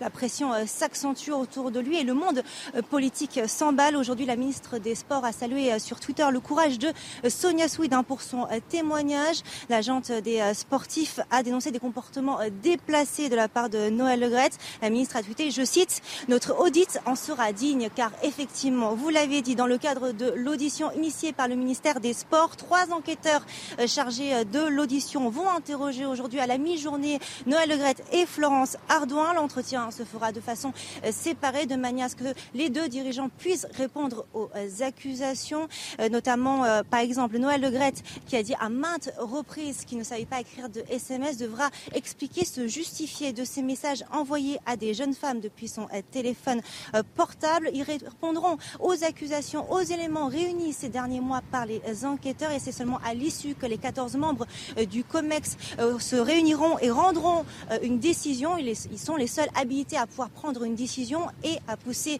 le président vers la sortie, vers la démission. On aura le rapport provisoire d'ici la fin du mois. Merci Kin. Et du foot justement dans la chronique sport cet après-midi avec Hugo Lloris qui annonce sa retraite internationale. Cette année, les hommes n'ont pas fini de bouger. Votre programme sport avec Newman. Une large page se tourne dans l'histoire de l'équipe de France. J'ai décidé de, mettre un terme à, mon aventure avec les Bleus et de prendre euh, ma retraite internationale. La finale perdue face à l'Argentine aura donc été son 145e et dernier match en bleu. Il en a disputé 121 avec le brassard de capitaine. Avec deux titres et deux finales, Hugo Loris aura marqué toute une génération. Il détient le nouveau record de sélection avec les Bleus. Il a disputé sept phases finales, dont quatre Coupes du Monde. Hugo Loris est encore lié à Tottenham jusqu'en juin 2024, mais c'est désormais en spectateur qu'il assistera à l'émergence du nouveau gardien et du nouveau capitaine de l'équipe de France. Cette année, les hommes n'ont pas fini de bouger. Votre programme sport avec Newman. Il y a du monde en plateau euh, dans Midi News. Alors, pas de tête couronnée ou pas encore, je ne sais pas. Neymar Fadel, Caroline Pilas, Philippe Guibert, Michael Sadoun, Rémi Carlu. Bonjour à vous, merci d'être là. Journaliste auprès de l'Incorrect et Bertrand Deckers. Je vous présente comme il se doit. Vous êtes journaliste, vous êtes écrivain, vous êtes également animateur, vous êtes, comme on dit, le spécialiste. J'aime bien cette expression du Gotha, du monde des têtes couronnées, mais très important, vous êtes un passionné, vous vous y intéressez depuis euh, très longtemps. On vous a écouté avec beaucoup d'attention tout à l'heure chez Pascal Pro et j'ai demandé à nos amis de, la programmation de vous appeler, cher Bertrand, parce que j'ai remarqué, est-ce que vous me dire si c'est le cas, qu'il y a presque une différence de traitement. Moi, je vous ai entendu et lu depuis quelques jours avant même la sortie officielle de ce livre dire que c'était un peu les Marseillais à Buckingham n'était pas tendre avec euh, Harry. Et là, j'ai senti ce matin un peu d'empathie. Qu'est-ce qui s'est passé? Qu'est-ce qui est arrivé? Un changement de ton de C'est le cas? En effet. Pourquoi? Parce que à partir de minuit une, le livre était disponible sur Kindle. Donc j'ai d'abord commencé à télécharger le livre. J'ai passé une partie de la nuit euh, à le lire. Et en effet, je me dis que c'est quand même diaboliquement bien fait. Donc les au travers des 554 pages, en effet, c'est un livre qui attaque la famille royale. J'ai utilisé le verbe carchériser pour reprendre une expression chère à l'un de vos anciens présidents de la République, parce que je le crois vraiment. Il carchérise la famille royale. Il vient dire des choses par rapport à une institution qui ne peut se défendre. Et cela, contre cela, je milite et je ne suis pas d'accord. Et en même temps, c'est un livre d'un garçon qui a souffert, qui a terriblement souffert. Évidemment, la perte de sa mère. Diana est en fil rouge, est en fil conducteur à travers ces 554 pages, mais surtout à travers des incompréhensions, à travers un système qui est celui de Buckingham, qui est celui des Windsor, qui est une famille pas comme les autres, où il est le suppléant. Le suppléant, c'est quoi? C'est une des remarques que formule bah, le prince Charles, qui est encore prince à sa naissance, où il dit, bah voilà, le job est fait, j'ai un suppléant, j'ai un joker, j'ai quelqu'un de rechange, voilà. Il a grandi avec toutes ces meurtrissures avec toutes ses blessures, et il en devient touchant, il en devient attachant, et selon moi un peu paumé aussi, ah, puisqu'il dit certaines choses quand même parfois. J'ai ressenti exactement la même chose que vous, sans être forcément spécialiste, parce qu'en plus, dire, quand on perd sa mère et qu'on le vit, on a si ça vous est arrivé, je ne l'espère pas, mais en tous les cas, on vit les choses différemment. Et moi, j'ai de l'empathie par rapport à cela, parce qu'il y a une scène terriblement, vraiment, moi, ça m'a beaucoup ému, où il, alors je sais pas à quelle occasion. Il refait le parcours. C'est ça. Il mm. va à Paris, il refait le parcours. Comment il fait? Il prend une voiture. Il est ici à l'occasion de la Coupe du Monde de rugby. Et donc il est en, séjour à Paris pour deux trois jours. Et euh, il se débrouille un soir alors qu'il fait noir à la nuit tombée tombante pour euh, emprunter un véhicule qu'il va conduire lui-même. Et il, il, il, démarre de l'hôtel Ritz donc là où a lieu la dernière nuit de Diana. Et il va s'engouffrer euh, dans le à la même vitesse. de l'Alma à, la même vitesse, vous vous imaginez en veillant vraiment à s'arrêter presque au pilier numéro 13 qui est le pilier qui va que, que la Mercedes va percuter. C'est très très fort. Il dit lui-même aussi c'est encore peut-être plus fort qu'il a a fallu attendre 23 ans. Et la, quand il a pu consulter vraiment ce dossier, qui revient sur la mort de Diana et voir certaines photos qui resteront à jamais gravées en lui, pour être convaincu que sa mère était bel et bien morte, puisque jusque ses 23 ans, il va s'auto-convaincre que, eh bien, comme elle n'était pas faite pour vivre chez les Windsor, elle aurait pris la fuite. elle aurait trouvé un moyen sur ça, parce que je vous assure, quand vous lisez... C'est une psychanalytique, ce que vous C'est psychanalytique, ce n'est pas un livre, c'est une psychanalyse en réalité. Il y a plein de choses dans ce livre qui sont dites qui n'auraient jamais dû l'être dans un livre. Il aurait dû rester dans un cabinet Oui, c'est un exutoire, un genre de thérapie, une introspection. Je vais plus loin que cela, c'est un cri du cœur. Oui. Mm. Il, il, leur reproche de, presque au Windsor de les avoir laissés partir. À la firme. De ne pas les avoir retenus à la ah firme, oui. Et d'ailleurs, il y a une main tendue à la fin de l'ouvrage où il dit Je ne sais pas encore aujourd'hui si je serai présent au couronnement de mon père. On rappelle, c'est le 6 mai prochain. Néanmoins, la balle est dans leur camp. Moi, j'ai dit tout ce que j'avais à dire. Avant la main tendue, il y a quand même quelques coups de griffe et quelques claques. quelques gifles qui se perdent aussi, selon On va en parler. Alors, il y a quand même il y a euh, Diana et il y a euh, Camilla. Euh, le roi Charles III et toute la famille, il a reçu le livre de Harry, quand même ça balance sur l'ensemble de la famille et sur Camilla. Moi, je ne savais pas qu'à ce point, ils avaient demandé, exigé de leur père qu'il ne se marie pas. En gros, il leur a dit, mais ça, ne vous regarde pas, c'est ma vie, elle est là. Donc, il l'a fait. Vraiment, c'est un personnage central dans la vie de, Charles depuis toujours. Absolument, Camilla, elle, elle est passée devant qu'ont demandé ses enfants. C'est l'élément non négociable du règne, hein, Charles, absolument. Et, euh, il, parvient, Elisabeth II, qui pourtant, croyez-moi, je connais un peu, était transigeante, à euh, accepter le mariage. Donc il fera tout pour Camilla. Et ça en fait de lui un homme très engagé. Hein. Il va réussir, il va rentrer en campagne de communication auprès des médias de l'Angleterre tout entière pour réussir à épouser Camilla. Et en effet, ils vont jusqu'à supplier presque leur père, le regard larmoyant, d'ici de ne pas épouser Camilla parce qu'elle nous rappelle trop la femme qui a fait souffrir maman. Et euh, eh bien non, bah, Charles, voilà, il s'obstine, il épouse tout de même Camilla. Et alors là, il égratigne particulièrement celle qui est désormais la reine consort, hein, qui sera couronnée également à côté de Charles le 6 mai prochain sous les voûtes de Westminster. Et il dit, elle n'a pas hésité à un moment donné où elle cherchait à rentrer à nouveau en cours auprès de la presse, à se refaire une image, à redorer son blason. A réussi elle-même à décrocher le téléphone, à appeler des directeurs de rédaction et à donner des informations croustillantes qu'ils étaient à même de pouvoir prendre. Vous imaginez, c'est un peu comme si ici, une Brigitte Macron euh, décrocher le téléphone et appeler par exemple Paris Match ou un autre journal en leur disant bah, j'ai des infos à propos de Carla Bruni par non, exemple. Non, évidemment, non, non, mais... non, non, mais tout ça pour vous dire que c'est quand même fort. Ça vous tombez de votre trône, on non, dirait. en vous écoutant, j'ai l'impression que ce livre, La vengeance, posthume de Diana par un de ses filles. Par mais absolument, mais, vous avez raison. mais absolument. Si William est purement l'héritier de Charles et de Windsor, Harry a pris vraiment la défense d'être l'héritier de Diana. Il est l'héritier de sa mère. Et il a consulté une voyante. Et qu'est-ce que cette voyante lui a dit? Elle dit Vous réussissez à vivre la vie qu'aurait voulu vivre votre mère. Vous, vous avez eu la force de Il aurait pu vous consulter, je lui aurais dit la même chose. non, mais lorsque même, en fait. Absolument, mais lorsque l'on est à ce point paumé et à ce point euh, sous le feu des médias, c'est important d'entendre ces choses-là. Euh, et voilà, et c'est quelqu'un qui l'a conforté un petit peu dans sa démarche Alors, on va arriver à, à Meghan parce qu'il euh, il y a une team pro et anti-Mégane. Et attention à ce que vous allez dire, Bertrand Dicker, parce que dans l'oreille, là, en régie, c'est une pro-Mégane Merkel, donc attention. Mais tout d'abord, euh, quand même, on a l'air parfois de, sourire. Quand vous dites la firme, c'est une image de la famille royale et ça pèse très, très, très, très lourd. Euh, c'est un capital, c'est une image, c'est quand même une histoire, c'est des traditions, c'est un rituel, c'est une liturgie, c'est beaucoup plus que cela. Est-ce qu'un tel livre peut vraiment égratigner un tel monument où chacun y trouve son compte finalement à la fin. Elle est complexe votre question parce qu'à alors à la fois il y a des gens qui sourient, qui se moquent hein, gentiment ou moins gentiment parfois en disant ouais enfin dans le fond c'est quand même que des petites anecdotes ce que tu nous balances. Mais en même temps je voudrais recadrer le débat en disant que c'est une monarchie constitutionnelle comme les douze autres monarchies en Europe à l'heure actuelle. Ce qui veut donc dire qu'ils n'ont plus qu'un seul pouvoir, c'est l'image, c'est la représentation. Ils ne vivent plus que par cela. Ils règnent, ils ne gouvernent pas. Et en matière d'image, c'est déplorable. On fait quand même passer le futur roi William pour un brutal. On fait quand même passer Kate pour une pabèche. On fait quand même passer Camilla, la nouvelle reine consort, pour euh, une, dame qui va vendre des informations à la presse presque par besoin mercantile, euh, si l'on si peut dire. Euh, et, on s'en prend à l'ensemble du palais, à la communication, cellules de communication. Diana appelait les conseillers de Buckingham les hommes en gris. On sait très bien que Harry, lui, les déteste. Ça va beaucoup plus loin que cela. Il dit qu'il ne peut pas les voir en pâture, que c'est impossible pour lui, qu'il lui donne des nausées. Enfin, donc c'est vraiment une institution totale qui, est, qui passe un peu sous le rouleau compresseur de Harry, même si, je suis d'accord avec vous, on est dans le cadre de l'anecdote et c'est purement, c'est une histoire familiale, c'est une histoire qui aurait dû se résoudre. Il n'est sorti qu'après le décès, évidemment, de la reine. Je voudrais qu'on écoute Harry, c'était euh, ce matin sur, euh, en tout cas sur ABC, ça c'est sûr. Et puis après, on parlera, alors, cette fameuse dispute, est-ce que c'est une bagarre entre frères ou est-ce que ça va bien au-delà? Regardez, écoutez.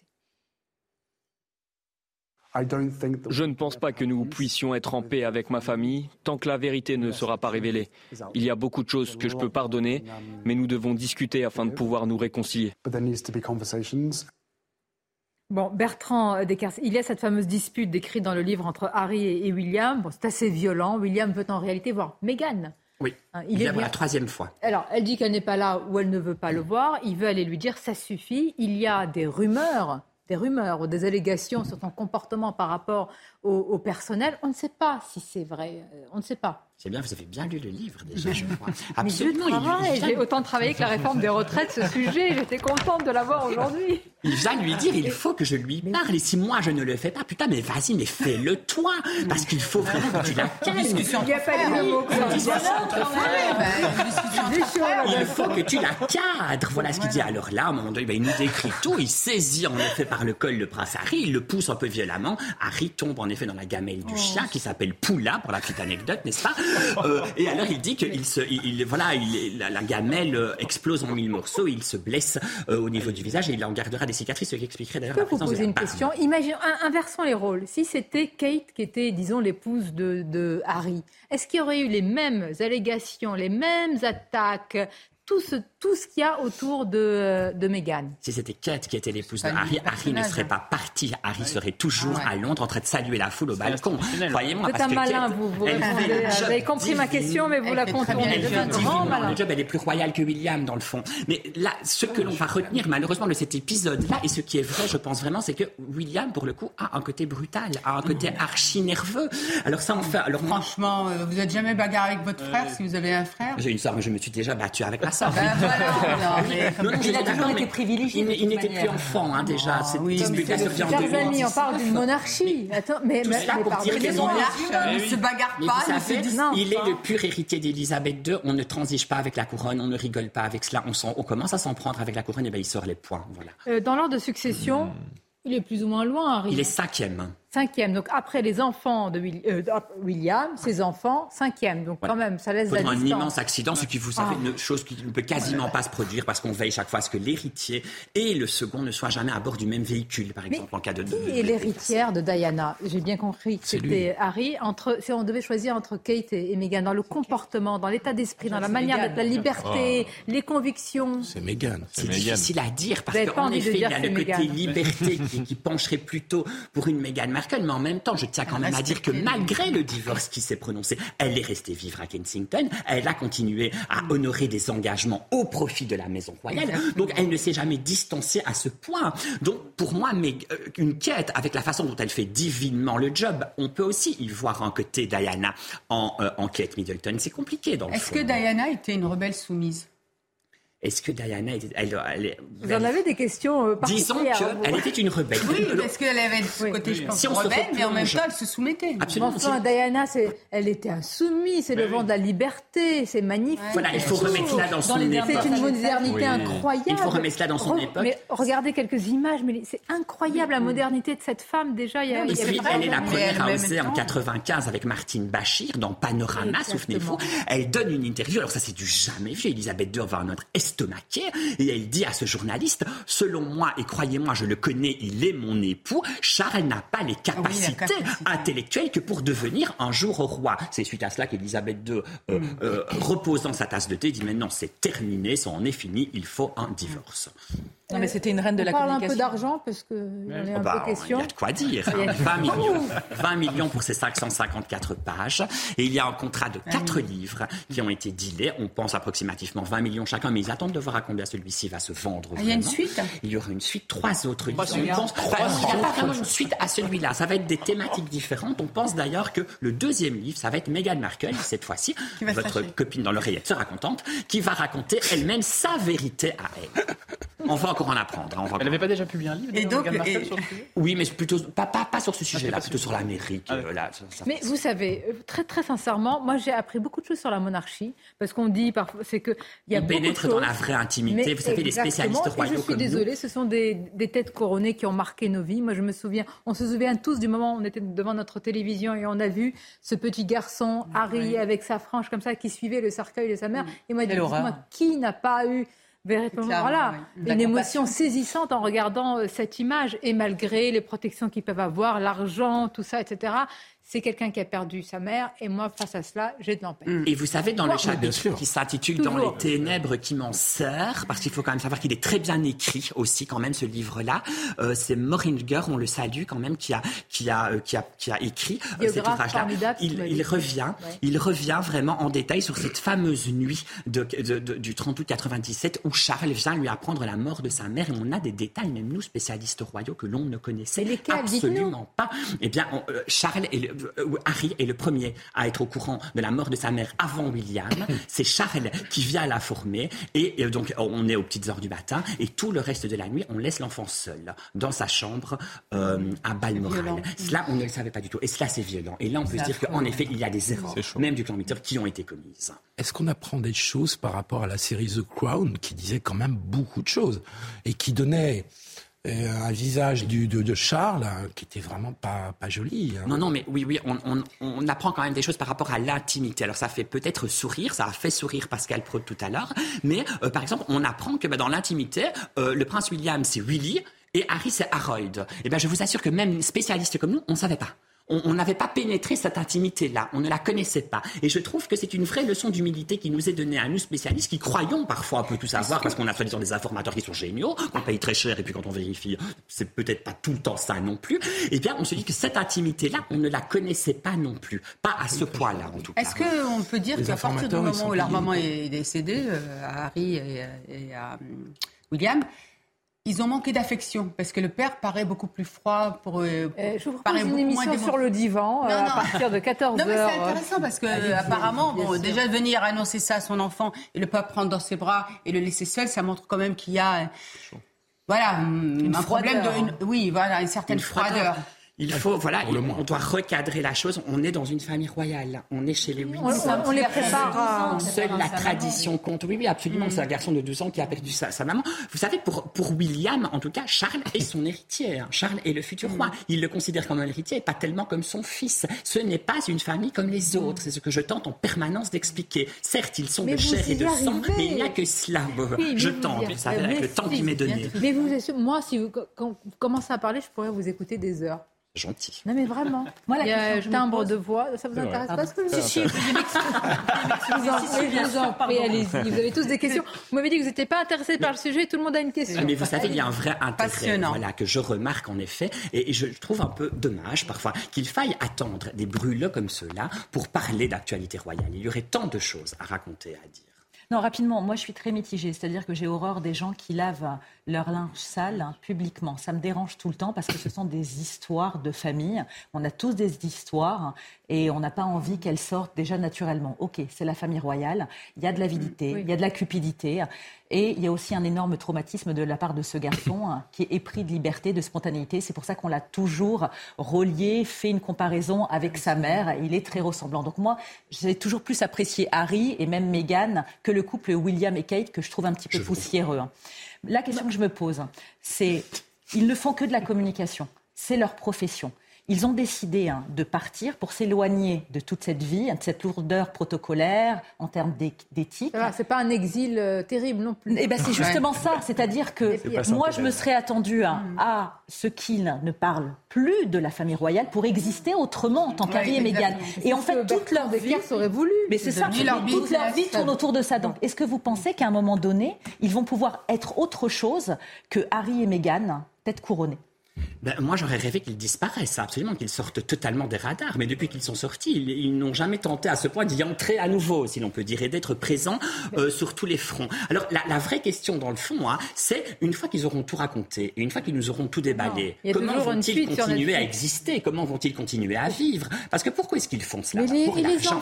C'est pour l'argent. Euh, Mais ils ont autant que ça besoin d'argent? Mais ah ils, ont, ils, ont, besoin d'argent. Parce qu'à l'heure actuelle, le palais, absolument, euh, ne, ne verse plus rien comme allocation. Lui, il a une allocation de, de, de militaires puisqu'il a fait euh, la guerre en Afghanistan. Et ils ont un train de vie qui est fou. On estime à 3 à 400 000 euros mensuels euh, leur train de vie. Ils ont une villa à Montecito qui est l'endroit où le périmètre carré est le plus cher euh, de toute l'Amérique. Donc ils ont un train de vie de fou. J'ai évoqué tout à l'heure leur sécurité puisqu'ils n'ont plus maintenant la sécurité de Scotland Yard. C'est un truc de malade. Alors ils sont auto-persuadés qu'on leur en veut et on pourrait leur en vouloir hein, puisqu'ils balancent quand même qu'il a tué 25 talibans tout de même. Hein. Donc la sécurité est à nouveau renforcée. Et ils ont par exemple celui qui était à la tête de la sécurité de Barack et Michelle Obama, celui qui était à la tête de la sécurité de Michael Jackson. Ce ne sont pas des gens qui travaillent pour 1000 euros la journée. Donc ils ont enfin, enfin. J'espère que vous avez appris des choses. Ils ont besoin d'argent. Vous pourrez ressortir dans les dîners. Bertrand, moi je vous vous devriez écrire un livre sur les exilés. Euh, sur les exilés. J'en terminant sur Elisabeth II. Hein, ah. I Love Elisabeth II. Euh, voilà, qui est en vente depuis le mois de novembre, et, euh, dans lequel j'évoque beaucoup Harry et Meghan. Et moi, je considère surtout, ça m'a profondément peiné. On sait que Harry était son petit-fils préféré à Elisabeth II. C'est une gifle qui a été imposée à la reine, parce que lorsque Harry est venu lui dire qu'il quittait la famille royale, c'était en quelque sorte venir lui dire nous ne supportons plus l'institution pour laquelle tu t'es battu et tu t'es sacrifié ta vie. Et votre livre est sorti Non, non, non, c'est la conclusion. Oh là là, non mais vous, voyez, on aurait fait toute l'heure dessus, vous voulez Mais la question était intéressante, votre livre est sorti, oui, I Love Elisabeth II, édition Robert Laffont. Ah, mais bravo, bravo, est disponible tout en, dans les belles librairies. Est-ce que c'est au même prix que celui-ci qui... Celui-ci est un peu cher, hein. celui-ci est à 26,50 euros. Eh, elle est belle cette photo là, l'arrière. elle est très belle. Le petit. Et on aura remarqué qu'il n'y a pas de cahier photo dans ce livre qui fait pourtant 550 pages. Pourquoi? Parce que là, pour le coup, ils auraient pu être attaqués pour un droit à l'image. C'est tout avec il n'y a pas du tout de cahier photo. C'est un plaisir de vous avoir reçu. Vraiment. À très très bientôt. Bah, on parlera hein, de, votre livre. C'est ce qui reste de sacré en fait. C'est l'image de, mm. cette reine. On verra euh, Charles III ce qui sera Dont on va parler encore beaucoup. on me dit alors autant venir demain. Couronnement le 6 mai Venez prochain. demain, on continue. le 6 mai. Allez, très bien. Rendez-vous est pris. Une courte pause et on se retrouve pour d'autres sujets. À tout de suite.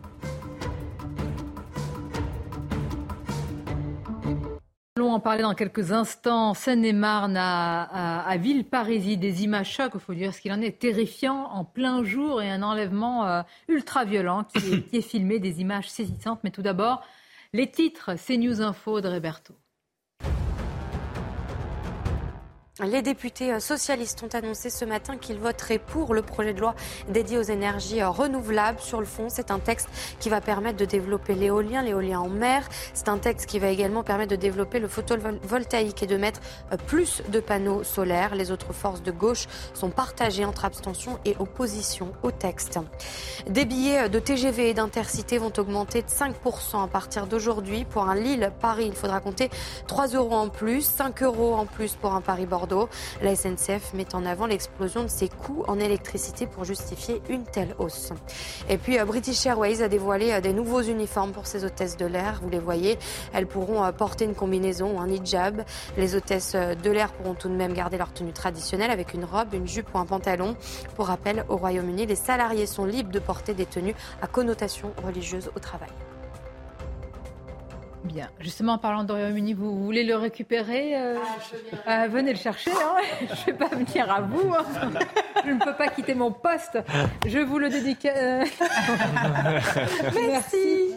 C'est pour Pascal C'est pour Pascal. Vous pour le lire aussi Bon. Mais on va tous vouloir ah le lire. on, est, on est survécu. Bon, merci. Merci pour ce prêt.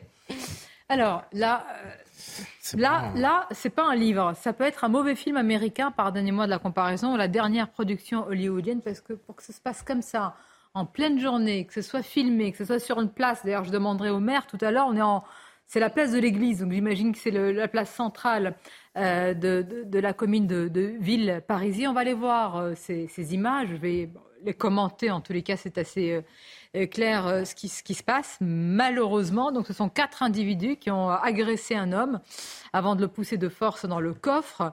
Euh, en plus, ils, s'y prennent à, deux fois, donc ça se passe, vous voyez, en, pleine journée, place de l'église, un dimanche matin.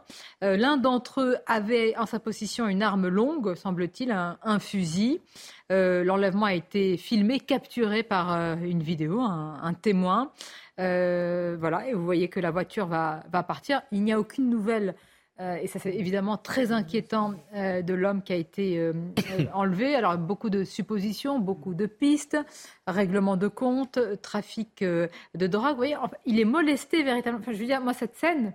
Elle est effrayante. Elle est, effrayante, elle est saisissante. On a entendu tout à l'heure un, un syndicat de police dire bon, ça peut arriver à tout le monde. Je ne sais pas s'il faut aller jusque-là, parce que non, à tout le monde, je, je pense, pas. je pense que c'est au, cœur d'un règlement de compte particulièrement. Euh, voilà. clairement, oui, D'autant plus qu'il disait lui-même, le, le, hmm. syndicaliste policier, M. Couvry, hein, c'est ça Oui, exactement. Euh, il disait lui-même qu'il mettrait presque, il mettrait presque sa paye sur, dans un pari pour dire que c'est une histoire de, de, règlement de, de trafiquant de drogue. oui, oui. Mais je me c'est des images mafieuses. À un moment, à la place de celui qui a euh, filmé, euh, il faut quand même avoir, euh, je veux dire, euh, c'est effrayant. Vous n'êtes pas très loin. Vous filmez une scène qui va servir évidemment après, je l'espère, dans un processus judiciaire quand ils seront arrêtés. Et j'espère qu'on retrouvera cet homme. Donc il faut avoir aussi la main qui ne tremble pas pour saisir ça. Hein. Absolument. Et ça le mérite en fait de, donner à voir des images. sur des phénomènes dont on sait en fait qu'ils existent. Évidemment, les règlements de compte, on sait qu'il y en a beaucoup, la plupart d'entre eux sont liés au trafic de drogue, que le nombre de règlements de compte ne cesse, ne cesse d'augmenter. Euh, et pour le coup, effectivement, avec ces images, ce qui est, ce qui est intéressant, terrifiant à la fois, c'est de, de, voir concrètement, pratiquement, ce qui se passe aujourd'hui dans notre pays. Pensez que pour le faire en plein jour, Sentiment on, on, demandera au maire de cette, cette place de l'église pour le faire en plein jour, comme ça, à côté de voitures. Certainement de gens qui vont dans ce parking, probablement, euh, récupérer leur voiture un dimanche matin. Il faut se dire, euh, rien ne peut nous arriver. et personne ne va intervenir. Place de l'église, ça peut être donc euh, plutôt en centre-ville, parce qu'en général, euh, elles sont centrales. Mais ce qui m'interroge, moi, euh, c'est que en attendant, est-ce que quelqu'un a appelé la police? Parce que ça dure combien de temps? C'est peut-être la, police. 4 minutes. Est arrivée ensuite. Il y a, quelqu'un qui a été arrêté, qui est resté sur ah, place. Ça, c'est important. Maintenant, la grande inquiétude, c'est évidemment ce qui est arrivé à, à ce monsieur. On va demander les détails à monsieur le maire euh, de Villeparisis. Merci euh, Frédéric Bouche d'être euh, avec nous. J'imagine que vous êtes tout aussi choqué que nous, évidemment. Ça arrive dans, dans votre ville. Juste sur la géographie, là, on est bien au centre de la commune, on est en plein jour. C'est un, quartier, une place qui est très fréquentée Bonjour. Alors euh, oui, effectivement, je suis aussi choqué que vous, mais j'aurais été tout autant choqué si ça avait été ailleurs qu'à Villeparisis. Les faits sont extrêmement violents, ils sont extrêmement graves. Euh, vous êtes sur un secteur qui n'est pas extrêmement fréquenté. C'est le secteur du vieux pays. Euh, c'est à la place de l'église Saint-Martin, sur le parking. Plutôt calme, même si le dimanche matin, aux abords d'un lieu de culte, on peut penser qu'il peut y avoir un peu de monde, mais ça reste quand même une faible fréquentation. Euh, on va pas, j'allais dire, faire le, procès, en tous les cas, engager le processus judiciaire avant que ce ne soit fait. Mais malgré tout, nous sommes d'accord, et vous aussi, probablement que ce sont vos, premières pistes, que tout cela est au cœur soit d'un règlement de compte incroyable, d'un trafic de drogue. Enfin, euh, j'allais dire, on, imagine cela parce qu'on ne peut pas se mettre dans la tête qu'il puisse y avoir une telle scène en pleine journée autour d'une affaire ordinaire, entre guillemets. Alors moi, je serais beaucoup plus prudent que vous. Euh, ah bon? Vous avez le droit à l'imagination, mais je pense que l'imagination, euh, là, en l'état, elle ne caractérise pas les faits. Elle ne peut pas caractériser les faits. Je reste très prudent. Je n'ai pas plus d'informations. Et il est plutôt heureux que je n'ai pas plus d'informations. C'est le fait de la police judiciaire, c'est son travail. Euh, ce qui reste effectivement choquant, c'est la violence, c'est le fait qu'un homme est enlevé, séquestré du coup dans une voiture, la violence aussi de l'enlèvement. Euh, et tout ce que nous espérons, c'est que cet homme soit retrouvé le plus rapidement possible, sain et sauf, et puis que les agresseurs soient aussi retrouvés, et que la justice, après, fasse son travail sur les causes, sur la réalité des faits. Euh, beaucoup de prudence, et je vous appelle à beaucoup de prudence aussi. Bien sûr, ce sont des pistes, et je vous posais la question pour savoir si euh, vous avez connaissance de, euh, de, points de deal qui ne seraient pas loin de cet emplacement et, d'un trafic de drogue enquisté. Monsieur le maire, euh, une question, peut-être euh, Philippe Guibert qui voudrait vous interpeller sur ce plateau. Oui, monsieur le maire, je comprends que vous, vouliez être prudent et on est tous prudents. Mais quand même, ce type de scène, j'imagine que ce n'arrive pas tous les jours dans votre ville et dans les alentours. Est-ce que ce n'est pas caractéristique d'un certain type de délinquance qui rappellent des pratiques de, de, de, de trafiquants de drogue plutôt qu'autre chose. En étant prudent. Hein. Alors, euh, bah, écoutez, j'apprécie votre prudence. Euh, le parallèle que vous faites avec euh, effectivement un lien avec un trafic de stupes, je, je, peux l'entendre, mais je ne vois pas là, en l'occurrence, qui le caractérise. Sur notre commune, nous n'avons jamais eu d'effet de cette nature. Pour autant, je me souviens, il y a une vingtaine d'années, d'un fait un peu similaire sur une commune proche, où euh, on était là dans un enlèvement qui était tout aussi violent, mais qui était plutôt de nature intrafamiliale. Donc il n'avait rien à voir, et pourtant les pratiques étaient sensiblement les mêmes, rien à voir avec un trafic de stupes. Donc c'est pour ça que je vous dis, restons prudents. Sur, le, sur le, la question du stup au Bien sûr. des stupes. Et monsieur là, euh, restons prudents, mais comment on réagit C'est plutôt sur le euh, secteur sud de la ville là que nous sommes. Bien sûr. Les habitants, évidemment, vous les côtoyez euh, régulièrement là depuis dimanche. Que vous disent-ils? Est-ce qu'ils sont alors là, si en plus c'est une affaire, je ne sais pas, mais familiale ou intrafamiliale, alors là, dans ce cas-là, j'imagine qu'il peut y avoir encore plus d'inquiétude. Est-ce qu'ils est demandent la protection ou est-ce que finalement ils estiment que c'est une affaire aussi terrible, soit ces images ponctuelles? Euh, encore une fois, sur la question de l'intrafamilial, on est toujours sur de l'imagination. Quoi qu'il en soit, pour les habitants, ça reste un fait isolé. On n'est pas dans une zone de non-droit. Le fait que ce soit un fait, isolé en soi inquiète. La violence extrême euh, qu'on voit sur la vidéo inquiète. Mais je pense que tout le monde a bien conscience que ça reste un fait isolé sur un secteur où, il n'y a, jamais eu et sur une ville où il n'y a jamais eu de fait similaire. Encore une question de la part de Naïma Mfadel. Monsieur le maire, euh, bonjour. Euh, ma question, c'est donc, si je comprends bien, d'après vos réponses, c'est que dans votre ville, il n'y a jamais eu de problème de délinquance ou de trafic quel qu'il soit. Non, ma réponse n'était pas celle-ci. Ma réponse était de dire que vous ne pouviez pas qualifier les faits sans que la police judiciaire les fait. D'accord. Très bien. D'accord. simplement cela. Je dis aussi que sur notre ville, nous sommes une ville-gare, euh, gare RER, e euh, avec toutes les problématiques euh, de stupes que nous pouvons avoir aux abords de ces gares. Maintenant, les résultats sur l'année 2022 sur la délinquance sont très favorables à Villeparisis et nous en sommes heureux. Nous en parlions encore la semaine dernière avec Monsieur le Commissaire. Donc nous savons ce que nous avons sur notre ville, mais là, la gravité des faits, telle telle qu'elle est, elle ne renvoie pas à l'image de la ville de Villeparisis. C'est Donc c'est quelque chose de nouveau. Bien. Merci, monsieur le maire. Merci en tous les cas d'avoir euh, réagi en direct sur euh, CNews. Je voudrais qu'on écoute aussi, parce que, euh, j'allais dire, ils ont l'habitude, en tous les cas, ils travaillent sur des cas comme ça en plein jour, un tel enlèvement, ça reste vraiment bah, terrifiant. On va écouter euh, syndicat de, police, Monsieur Couvi, vous l'avez cité tout à l'heure. Alors lui, il est un peu plus direct. Hein. Écoutons-le. On a l'impression d'être dans une mauvaise série euh, sur les réseaux sociaux, vous savez, Netflix et compagnie, où on voit qu'il y a, bah, comme un cartel, en fait, ça y est, en plein jour, en fait, on enlève des personnes.